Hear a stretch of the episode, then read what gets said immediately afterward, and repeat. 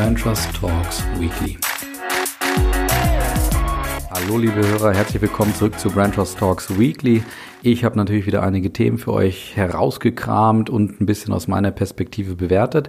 Wobei ich gleich dazu sagen muss, es kann sein, dass es eine kurze Folge wird, weil ich habe nämlich ein Thema noch nicht so richtig durchbohrt und das ähm, werde ich euch dann sozusagen vorenthalten und nächste Woche präsentieren. Es geht nämlich um das große Thema Purpose und dazu werde ich nächste Woche eben Stellung beziehen. Ansonsten könnt ihr euch aber trotzdem freuen, heute kommt Audi dran.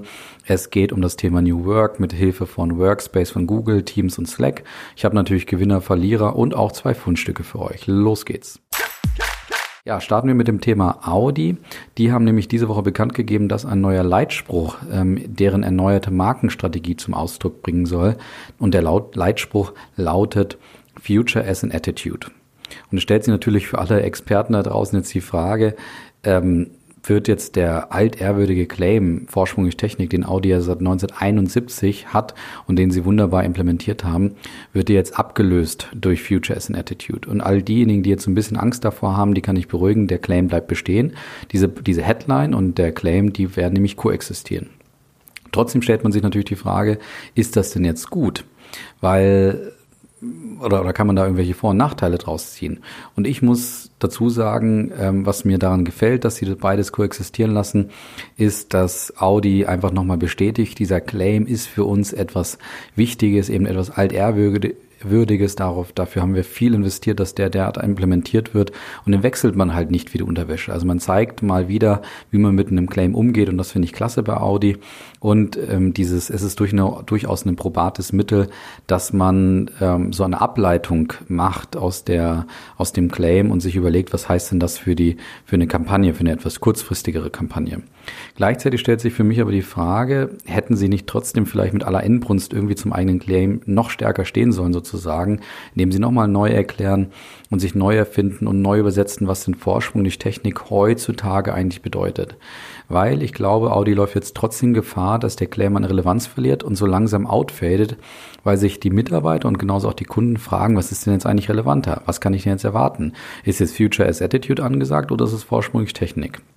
Und das liegt natürlich daran, dass dieses Future as an Attitude derart groß gewählt ist. Die haben da in die oberste Schublade gegriffen, wenn man so will. Und gerade die Mitarbeiter hm, tun sich vielleicht jetzt schwer zu überlegen, was jetzt da wirklich an Nummer eins steht.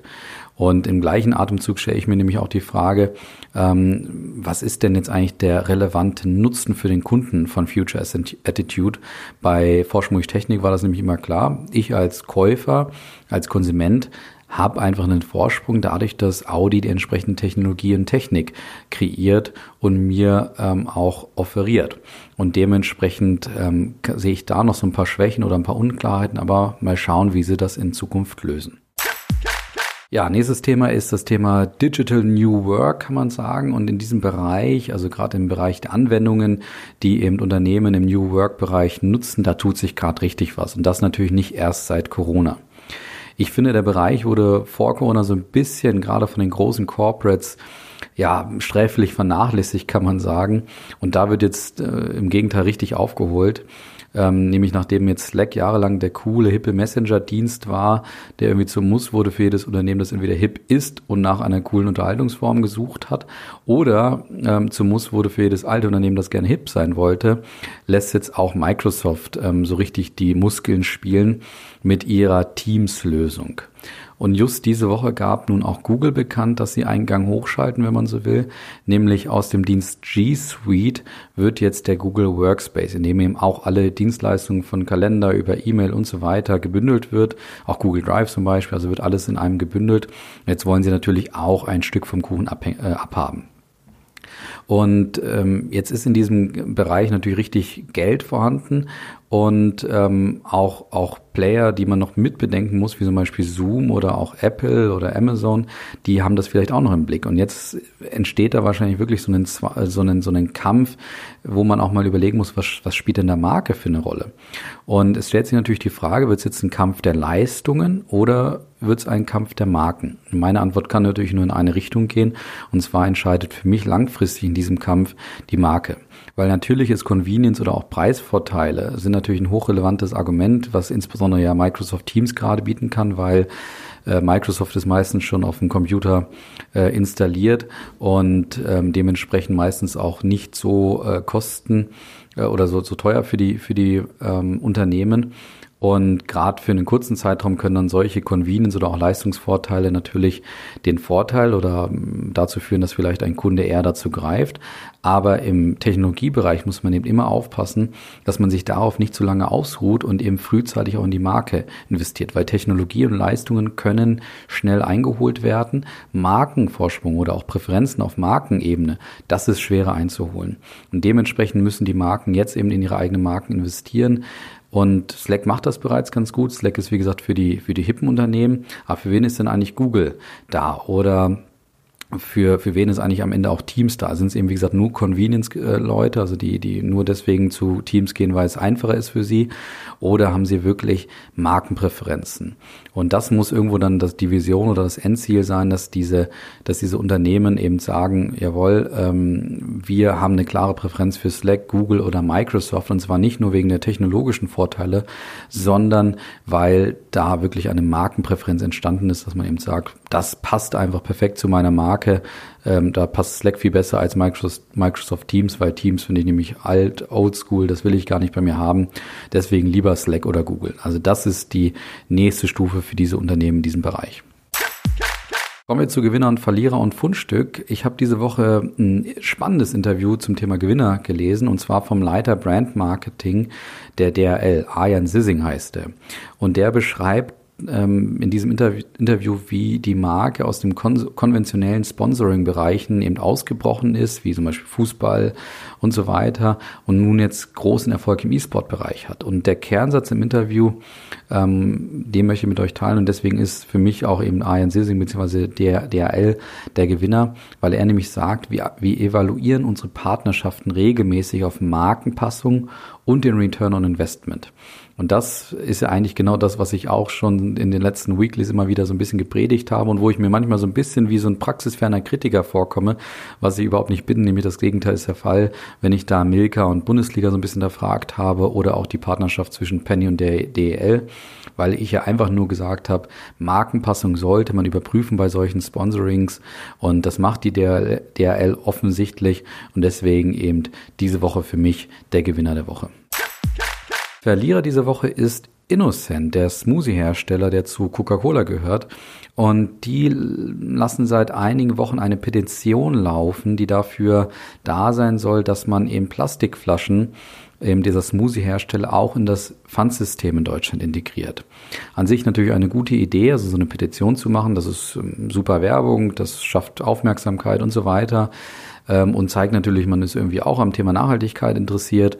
Also dadurch kann man natürlich seine Marke wunderbar stärken. Aber was Innocent so ein bisschen für sich behält, ist, ähm, es gibt nämlich Gründe, warum diese Flaschen nicht in den Kreislauf gehen. Und oftmals sind das nämlich Additive in den Flaschen, die diese Wiederverwendbarkeit erschweren.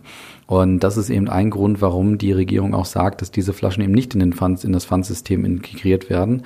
Und Innocent ruft jetzt hier offensichtlich schnell zu einer Petition auf, ohne wirklich alle Hintergründe aufzuzeigen oder vielleicht sogar, ich sag mal, zwielichtige Motive zu verfolgen.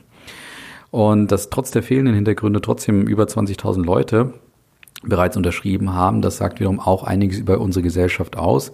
Also schnell mal irgendwo eine Unterschrift hinsetzen, wenn etwas irgendwie richtig wirkt, statt es ein paar Mal zu überprüfen. Naja, kann man vielleicht auch gerade so ein bisschen kritisieren, also uns selber, wenn man so will. Kommen wir noch zum Fundstück der Woche. Das sind diese Woche, wie gesagt, zwei werdet ihr auch wieder in den Show Notes ähm, sehen und werden wir dort hinterlegen. Das erste Fundstück der Woche kommt von Tony's Chocolonelys, einer Schokolade, die seit 2005 sich dafür einsetzt, dass die Schokoladenherstellung komplett sklavenfrei wird. Also nebenbei habe ich gar nicht gewusst, dass das noch so ein Riesenthema ist nebenbei. Also deswegen ist das natürlich eine sogenannte Impact Brand, Tony's Chocolonely. Und die haben, da hat meine Kollegin Sarah diese Woche ähm, ein, ja, so eine Art Arbeitsvertrag beziehungsweise ein Agreement gefunden zwischen eben Tony's Chocolonelys und dem potenziellen Mitarbeiter.